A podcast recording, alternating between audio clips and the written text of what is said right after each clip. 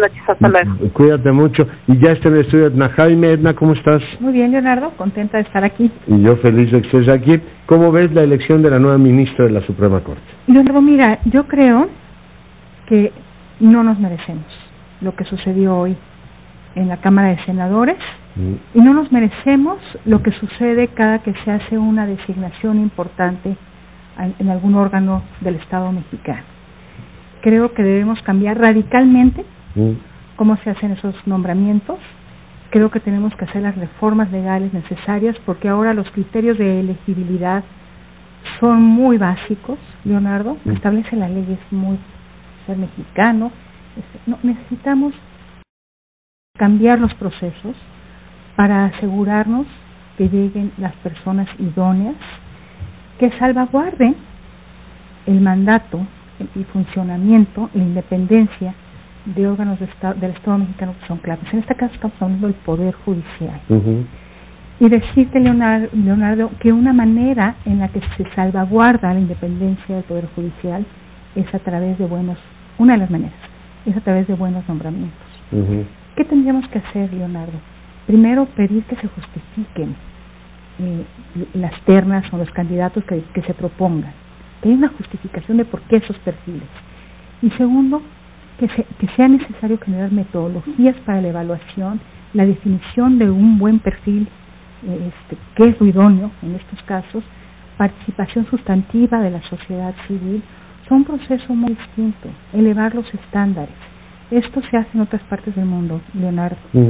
Y me parece que no tener estos procedimientos en México nos cuesta muy caro en términos de capacidades institucionales de independencia eh, de estos órganos clave para la vida democrática del país. Entonces decirte que yo no quiero que esto vuelva a ocurrir. Que este, este juego, este juego entre cuotas, cuates, arreglos políticos acaben dándole en la torre.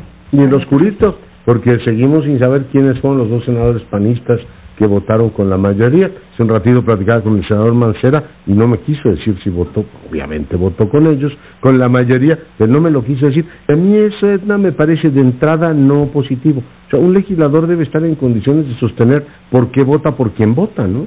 Eh, o por qué no vota, ¿no? No, pues deben ser transparentes frente a sus electores. Yo sí quiero saber eh, por quién votó, pero quienes me representan. Pero a ver, Edna, entre tú y yo, aquí en Confesión en Cadena Nacional, cuando no te atreves a reconocer algo en público, es que es vergonzoso. Pues es que estás escondiendo algo, Leonardo. Es que no puedes dar la cara ante, tu, ante tus electores, ante los ciudadanos, y no estás siendo responsable de tu investidura. Eso es lo que mm. yo pienso. Entonces, eh, pues ojalá que logremos reformar esto. Ojalá y que la oposición, que le dicen la oposición este, inútil, se ponga, se ponga a trabajar para generar por, lo pronto un marco normativo distinto. Si no, cada nombramiento va a ser lo mismo. Fíjate que sí, sí me deja esta sensación, lo platicaba el otro día, para los subgobernadores la gente se quedó contenta del Banco Central. Está el nombramiento de los cónsules y la va, va a pasar razonable. O sea, sí se pueden tener nombramientos que generen el que la mayoría los pueda aprobar, gente cercanos a él, o sea, que le dé confianza al Estado mexicano y no decir, a ver, me comulgan con ruedas de molino y me aprueban lo que yo digo porque yo mando. Es que hay de posiciones a posiciones. No, a mí me parece que, lo que se hizo en el Banco de México fue muy correcto. ¿Yo también? Eh, eh, Leonardo, bueno... está ocurriendo con este Senado y con esta administración. o sea, sí se pueden hacer mejor las pero, cosas. Pero hay lugares donde el presidente pareciera querer tener gente cercana cuates o quisiera tener injerencia en algunas en algunas decisiones o está pagando favores yo no lo puedo saber no.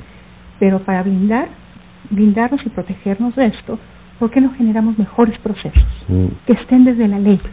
Lo tomo absolutamente. Oye, nos ibas, tenemos un par de minutos más, para hacer un anuncio. Este, Leonardo, decirte que eh, arranca eh, desde mañana, martes 13, mm la edición 2019. Vaya día para arrancar, querida. No, no es martes, ¿verdad? O sea, hay miércoles 13. Ah, miércoles 13, miércoles Menos mal, es, hoy es martes. Arranca la edición 2019 del Foro París sobre la Paz. Ah, mira. Yo te agradezco porque el año pasado eh, tuve en este espacio la oportunidad de comunicar a todos los tu audiencia de qué se trata. Es un foro eh, eh, lanzado por el presidente Macron pero aterrizado en una organización social para discutir temas de construcción de paz, Leonardo. Mm. Eh, sale mañana la convocatoria para que organizaciones de sociedad civil del mundo presenten sus proyectos sobre cómo construir paz. Me encanta el concepto, Leonardo, porque es, un, es una definición de paz muy abierta, pero también muy real, de que la paz se construye desde las bases.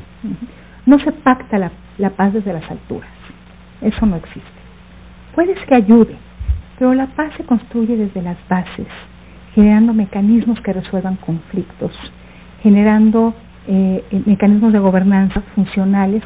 Entonces, Leonardo, eh, eh, invitar mañana a que revisen, vamos a estar desde las redes de México Evalúa presentando esta, esta nueva convocatoria y la verdad es que esta convocatoria alude a muchas organizaciones que no, que, no necesariamente crean que mm. están construyendo paz. Quien trabaja contra la corrupción está construyendo paz. Quien está trabajando por las víctimas está construyendo paz. Quien está quien está trabajando por fortalecer instituciones está trabajando por la paz. En mi función, eh, yo soy parte del comité asesor y a mí me gustaría ser el escalón que como... Para orgullo de tu país. Pues no sé si para orgullo... Para, sí, para orgullo de tu país. Gracias, Leonardo. Eh, pero a mí lo que me gustaría servir como escalón para que estos e-, ejercicios, estos proyectos de gobernanza local mexicanos puedan conocerse. Y fueron tres el año pasado, ¿no? Fueron tres los que presentaron, uno quedó en los, final, en los diez finalistas, Leonardo, pero fue una fiesta, eh, el foro... Festival de, ideas. Y un festival, un festival de ideas donde, mm. fíjate, qué, claridad la de Macron y después la de los organizadores. Ellos sí consideran que no pueden solo los gobernantes, necesitan de la sociedad civil para construir soluciones a los grandes problemas. Ojalá y que sí se considera en el país.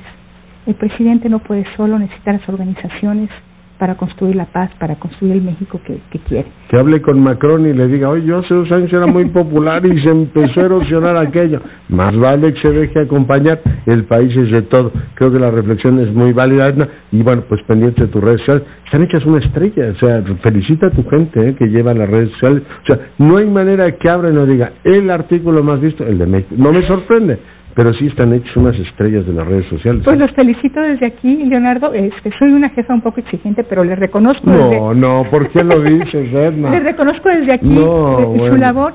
Y sí, desde, a partir de mañana vamos a empezar a difundir los temas del Foro París sobre la Paz. Una amplia convocatoria, ojalá que muchos proyectos mexicanos y de la región se inscriban vale la pena, Leonardo. Vale la pena. Vale la pena reflexionar sobre la paz y cómo se construye desde abajo. Magnífico, pendientes estamos. Edna, muchas gracias. Gracias a ti, Leonardo. 8 con 20.